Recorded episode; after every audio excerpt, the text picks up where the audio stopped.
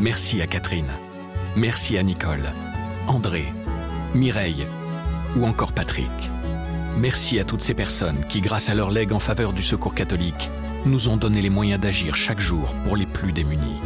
Sur la terre comme au ciel, continuez vous aussi le combat pour la fraternité en faisant à votre tour un leg au secours catholique. Demandez votre brochure leg auprès de Corinne en appelant le 0805 212 213 ou sur leg.secours-catholique.org. À Marseille, les religions se croisent, s'influencent et parfois s'opposent. Un dialogue qui fait partie de l'histoire de cette cité tournée vers la Méditerranée. À l'occasion de la venue du pape François à Marseille, les 22 et 23 septembre, la Croix donne la parole aux habitants de la ville. Bonjour.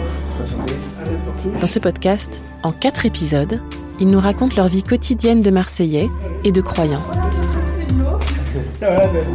Alain Sportouche, Xavier Nataf et Françoise Mercier ont chacun été invités à une fête d'une autre religion que la leur. Dans cet épisode, ils nous font le récit de cette expérience.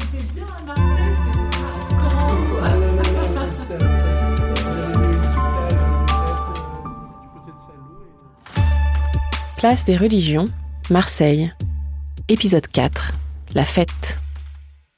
Je m'appelle Alain Sportouche, je suis éducateur sportif et responsable d'associations sportives et caritatives à Marseille. J'habite euh, actuellement dans le 12e.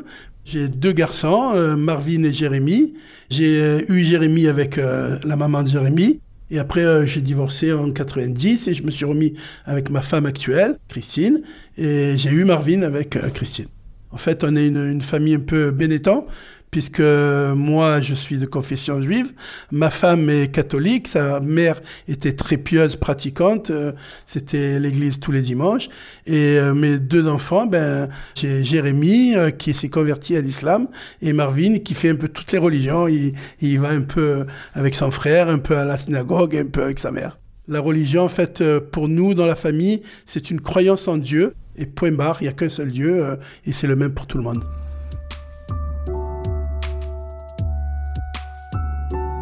En fait, Jérémy a rencontré euh, une fille, euh, une très très très jolie fille, qui avait un salon de coiffure. Et en fait, le problème, c'était que ses parents ne voulaient pas qu'elle aille habiter avec Jérémy, puisque Jérémy déjà habitait seul, sans qu'il soit marié. Et en fait, elle, comme elle était de confession musulmane, Jérémie, par amour pour euh, cette fille-là, a décidé de se convertir à l'islam pour justement qu'il puisse habiter avec cette fille qui il était follement amoureux. Lui, ça a été difficile quand même pour lui de me l'annoncer. Bien sûr qu'en tant que père, en tant que père juif, qui ait donné l'éducation religieuse à son fils, puisque il a fait sa, sa brit milah, c'est-à-dire euh, qu'il a été circoncis à la naissance, il a fait sa bar mitzvah, sa communion solennelle à 13 ans, il a été euh, élevé dans la culture et dans la religion juive, puis après, il rencontre cette fille, l'amour est plus fort que tout, quoi, en fait. Il y avait un imam qui était venu pour euh, célébrer l'union, ils appellent ça le khlel. Il faut se convertir à l'islam et prononcer une phrase que Jérémie a prononcée, que la famille de cette fille-là soit d'accord. Il fallait qu'un membre de sa famille vienne pendant la prononciation de cette phrase. C'était son frère qui est venu. Moi, j'aurais bien voulu quand même euh, qu'on ait une traduction en français, puisque c'était tout en arabe. Donc moi, j'y comprends rien. Bon, mais après, ils m'ont expliqué euh, toutes les prières. Mais en fait, c'est une invocation à Dieu et, on se jure, euh, comme chez nous, quoi, hein, fidélité euh, jusqu'à ce que la mort vous sépare, etc. Et après, donc, après cet échange de, psaumes et de prières, on est allé faire la fête. Donc, on était, il n'y avait que moi et ma femme et son petit frère et ma sœur et mon beau-frère. On n'était que cinq euh, de la famille. Et puis, euh, toutes les autres personnes que Jérémie voulait qui viennent euh, à son mariage ont refusé. Même sa maman, quoi. Hein. parce que, voilà, la confession musulmane avec sa conversion à l'islam a quand même choqué beaucoup de personnes. Donc ça a vraiment fait un, un séisme quand même, il faut le, faut le dire. Mais moi, en tant que père, je dis que au-delà de toute confession, euh, un fils, ça reste un fils. S'il est musulman, euh, s'il est juif ou s'il est catholique, c'est mon fils, euh, il fait ce qu'il veut, quoi. C'est sa vie à lui. Et voilà, donc j'ai quand même assisté au mariage de mon fils. On était les seuls Européens, quoi, disant, hein, parce que toute sa famille sont tous de confession musulmane. Ils étaient 150, 200. Il y avait les grands-parents, les, oncles, les frères, les, cousins. Voilà, c'était une grande famille. Nous, on nous, nous a pas dit qu'il fallait euh, s'habiller euh, traditionnel. Donc, on est venu normal, quoi. Chemise blanche, pantalon, etc. Ça choquait parce que tout le monde était en là-bas. Voilà. Donc, euh, tout le monde voulait qu'on mange, voilà, qu'on boive, etc., qu'on a dansé dans une ambiance euh, vraiment atypique euh, algérienne aussi. Et c'était tout un rituel avec le henné, le couscous. Vraiment, on était dans des trucs qui m'ont vraiment plu, moi, que je, découvrais un petit peu. Il y avait un orchestre euh, de musique orientale. Ça ressemble beaucoup à la nôtre aussi. Hein. On est quelque part cousins. C'est vraiment un beau mariage, quoi, moi je dis. Mais mais les gens, ils nous ont mis à l'aise, voilà, ils nous ont mis à l'aise. Ils nous ont de suite acceptés. On, est, on est rentré avec eux dans cette famille qui eux aussi, peut-être, euh, leur propre fille épousait un, juif, quoi. C'était un séisme aussi, peut-être. Hein. Ça n'a rien changé, en fait. Ça n'a rien changé. Lui, il est discret. Il fait sa, sa religion discrètement, ça gêne personne. Après, euh, il va faire un Shabbat avec son grand-père tous les samedis tous les vendredis, il va voir, il vient à la synagogue faire des prières. Donc ça, euh, quand il y a des mariages, là, il y a eu un mariage, on est allé, on a fait un mariage religieux juif, il est là, il met sa kippa, voilà, donc euh, il continue à être juif, il continue à pratiquer l'islam, et, et, en fait, il est un peu comme moi, en fait, c'est mon fils, voilà. Mes enfants, moi, je les ai éduqués comme ça un homme et une femme qui s'unissent, c'est toujours euh, magnifique à célébrer euh, de n'importe quelle religion que ce soit.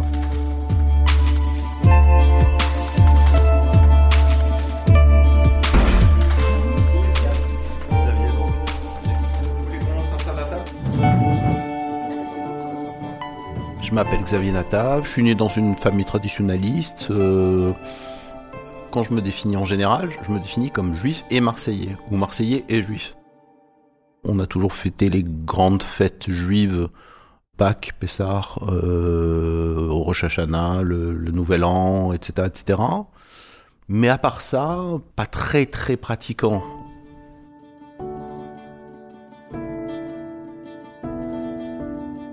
Donc j'ai un fils qui s'appelle Solal, qui aujourd'hui a 22 ans, et euh, à qui j'ai, euh, entre autres, transmis les valeurs du judaïsme des valeurs d'ouverture, des valeurs d'être fier de ce qu'il est, et en même temps à s'intéresser aux autres, parce que c'était absolument essentiel. Quand Solal avait euh, autour de 8 ans, on fréquentait beaucoup la, la famille de Robin, qui est un, catholique euh, pratiquant, euh, avec sa femme Annie et, leurs trois enfants on était très proches, enfin, ils venaient manger, on allait manger chez eux, etc., etc. Et est née l'idée un jour de dire, ben, finalement, on n'a jamais vécu une messe de Noël. je, je, connaissais ça théoriquement, mais euh, au fond, pas en vrai, quoi, juste dans les films. Et nous voilà donc partis un 24 décembre à la messe des familles qui était à 20h, enfin voilà, c'était dans, dans une église qui est à vraiment presque frontalier de Marseille. C'est une vieille église, mais toute petite. En plus, c'est sur les collines provençales. Enfin, il y a des pins. C'est vraiment euh, comme la crèche. Vous voyez, la crèche provençale, bah, c'est un peu le même genre. Et de mémoire, il devait y avoir, je sais pas moi, peut-être une, une, cinquantaine, soixantaine de personnes. Donc c'était vraiment tout petit. Robin était impliqué, et Annie d'ailleurs, dans l'organisation de la soirée. Parce que lui joue de la guitare, elle, elle chante merveilleusement bien, et donc il était prévu qu'elle intervienne dans le cadre de la messe. Du coup, ils étaient déjà sur place pour des répétitions, etc. Donc on est arrivé, on a été évidemment accueillis par eux, on s'est installé sur les bancs, euh, Solal a aussi retrouvé euh, les enfants de, Robin et d'Annie, qui connaissaient déjà, donc voilà. Un bel accueil, c'était tout petit en même temps, c'était vraiment une ambiance très familiale, et, et puis... Euh, le curé a demandé aux enfants de pas s'asseoir sur les bancs, mais de venir s'asseoir à ses pieds, enfin devant, quoi. Euh, donc il y avait comme ça, je sais pas, une quinzaine ou une vingtaine d'enfants qui étaient par terre à regarder euh, comment ça se passait. Et donc voilà mon petit Solal assis euh, comme ça et à observer ce qui se passait et, comment ça se passait et, et, comprendre et entendre et chanter. Enfin bon, c'était plutôt marrant. Et il s'est passé un truc assez génial, c'est qu'à un moment, dans le cadre du rituel, eh bien, le curé a servi une coupe de vin et a fait une prière sur le vin. Et il a bu le vin et ça s'est arrêté là. Et là, j'ai vu dans les yeux de mon fils qui m'a regardé, euh, qui était à quelques mètres, une espèce d'énorme question, étonnement, parce qu'en fait, à la synagogue, et à la maison, le qui-douche, donc la fameuse bénédiction du vin, c'est l'idée que c'est partagé. C'est-à-dire que tout le monde boit, euh, l'officiant boit, et puis après le, verre euh, circule. Et là, il n'a pas compris que personne buvait un petit peu. Parce que il faut comprendre aussi que pour les, les enfants, c'est, euh, c'était le, l'occasion de boire une, petite gorgée, de tremper les lèvres dans du vin. Donc ça a quelque chose d'un peu extraordinaire et tellement trendy, quoi. Donc, euh, et là, pour le coup, il s'est dit, je pense qu'il s'était en fait préparé à l'idée qu'il allait aussi goûter du vin ce jour-là, mais non, ça n'a pas été le cas parce que c'était pas partagé. Donc voilà, il y, a, quelque chose aussi justement de la différence culturelle, ou de la différence du rituel en tout cas, qui a été pointé à ce moment-là. Et quand on est sorti, euh, on a, on a beaucoup parlé dans la voiture, ah, c'était chouette, il y avait des musiques, ah, c'était sympa, mais c'est plus euh, euh, joyeux que dans une synagogue. Enfin, dans une synagogue, c'est plus bois, etc., etc. Et en même temps, il y a oui, mais quand même, il y a que le curé qui a plus du vin, donc c'était pas rigolo. Ce soir-là, à cet endroit-là, il y avait quelque chose de vraiment très fort et c'était agréable de, l'observer avec bienveillance. C'est pas des prières qui me parlent, évidemment que je ne crois pas en Jésus, etc., etc. Mais d'observer des gens proches de leur, leur pratique, de leur identité et de leur religion, comme d'assister euh, à une fête de famille quand on est un ami de la famille.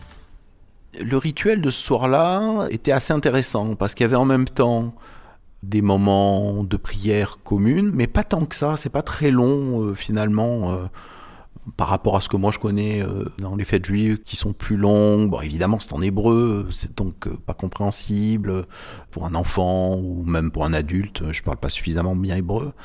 Là, c'est en français, donc. mais c'est des tout petits bouts de texte et puis des chansons très codées ou que tout le monde connaît. Donc, ah oui, ce qui est assez aussi. ce qui m'a frappé, c'est on se lève, on s'assied, on se lève, on s'assied, etc., etc. Et euh, donc évidemment, moi je faisais ça euh, pour être dans le mood. Et c'est euh, voilà d'observer le rituel, la codification que moi je connaissais pas et que je découvrais à ce moment-là. Il y a eu ces moments-là. C'était entrecoupé par des moments justement de chant de mon ami Romain et, Annie. il y avait des chants partagés par tout le monde et puis des chants que juste eux chantaient, qui étaient des cantiques, des psaumes, des choses comme ça. C'était assez joyeux. Et puis après, ça s'est terminé par l'hostie. Là aussi, c'est un truc euh, assez étrange quand on observe ça et qu'on n'est pas croyant de la religion euh, en question.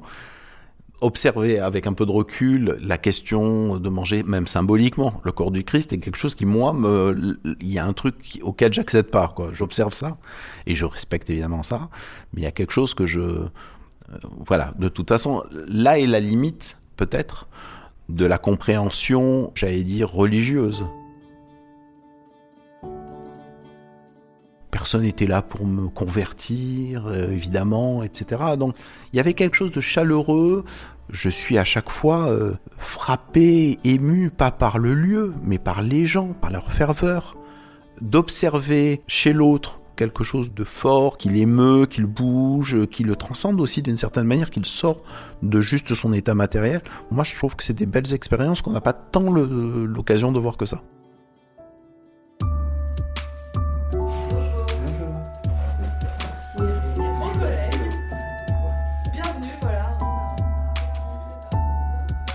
Moi j'habite à Marseille, je suis célibataire d'une famille euh, traditionnellement chrétienne.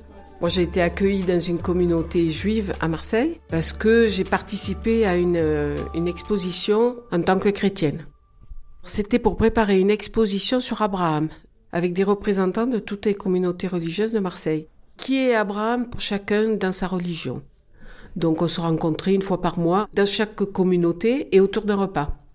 Donc là, chacun faisait le repas un peu de sa communauté. Donc les Armaniens, c'était une manière, les, les musulmans, c'était une autre. Et donc euh, on se retrouvait comme ça et on mettait en commun tout ce qu'on avait travaillé pendant le mois. On a fait ça sur une année. On s'est retrouvés avec des protestants, des musulmans, enfin bref, euh, des catholiques et des, des, orthodoxes, des arméniens. Enfin, il y avait vraiment un panel très large. Et puis, en discutant avec une personne, elle me dit, moi, je suis juive, hein, ok, moi, je suis chrétienne. Je dis, mais J'aimerais bien connaître euh, des personnes de la communauté juive parce que c'est bien beau d'apprendre dans les fêtes, dans les livres, de participer à des sessions et tout, mais de vivre avec, c'est pas pareil, quoi. Elle me dit, ah, ben, tu peux venir dans notre communauté, il n'y a pas de problème. Donc c'est comme ça que j'ai commencé à fréquenter leur communauté. Et du coup, euh, ben, j'ai été invitée à des fêtes. Alors à Marseille, là c'est plutôt une, une communauté qui est séfarade. Il y en a beaucoup qui sont de Tunisie, Algérie, Maroc, enfin, voilà, d'origine plus ou moins euh, espagnole aussi. Après, il y en a quelques-uns qui viennent d'Europe de l'Est, euh, mais voilà. Et donc, euh, une année, j'ai été invitée pour Pessard. Pessard, c'est un peu, si on peut dire, les prémices de notre Pâques, de la Pâques chrétienne. Mais il y a toujours, le premier soir, il y a la fête à la maison.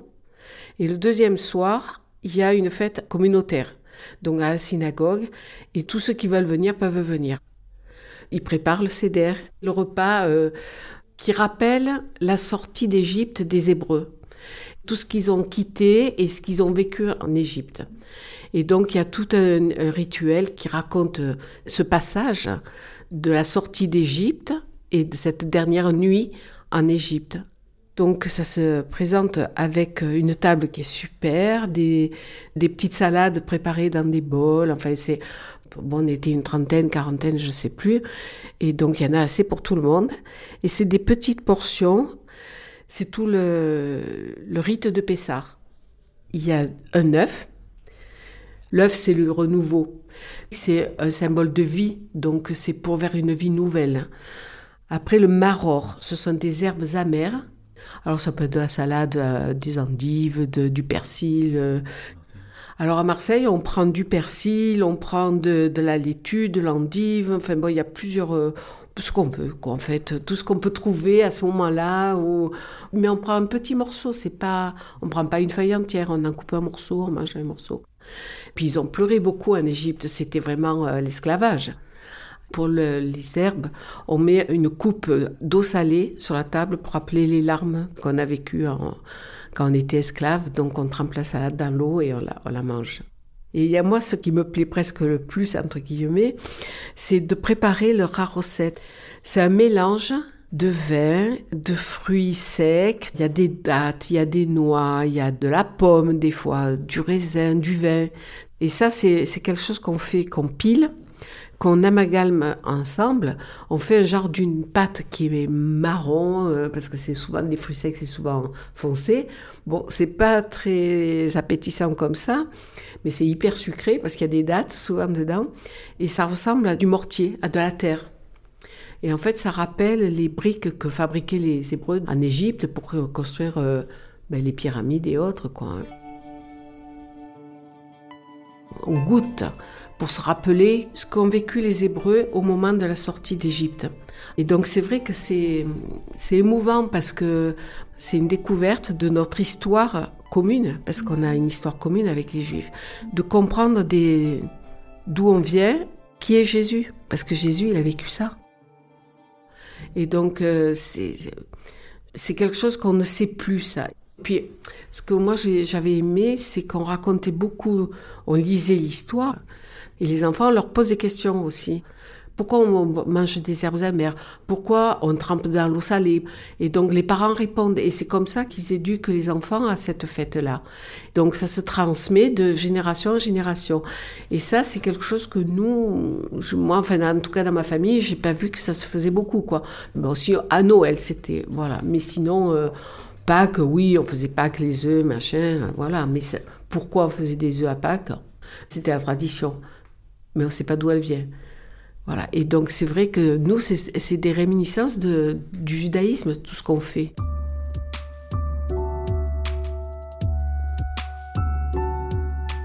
Quand j'ai commencé à venir à la synagogue, il y a des personnes qui m'ont demandé euh, Tu viens pour euh, te convertir? Non. Tu viens pour nous convertir? Non. Alors tu viens pourquoi ben, Je dis Moi, je viens pour connaître le judaïsme de l'intérieur, de connaître des juifs, de partager avec vous euh, vos temps de prière, ce que Jésus a vécu d'une certaine manière. Donc pour moi, en tant que chrétienne, j'ai envie de connaître ça. Ah bon, d'accord, ok. Et j'y suis donc depuis, ça fait 20 ans que ça dure pratiquement ça. Moi, c'est ça qui m'a renouvelé, si je peux dire, dans ma foi, parce que je me dis, mais ça prend du sens en tant que chrétienne de retrouver ces, ces symboles-là et de les partager avec d'autres, quoi. Voilà, c'est... Ouais, pour moi, ça, ça m'a beaucoup touchée.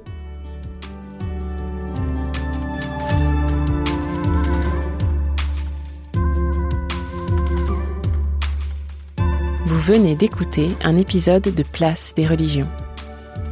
N'hésitez pas à le partager et à vous abonner à notre podcast. Place des religions est à écouter sur toutes les plateformes de podcast, sur le site et sur l'appli La Croix. Cet épisode a été réalisé par Clémence Marais, Théo Boulanger et Célestine Albert Stewart, avec à la voix et au développement Laurence Chabasson et à l'illustration Isaline Moulin.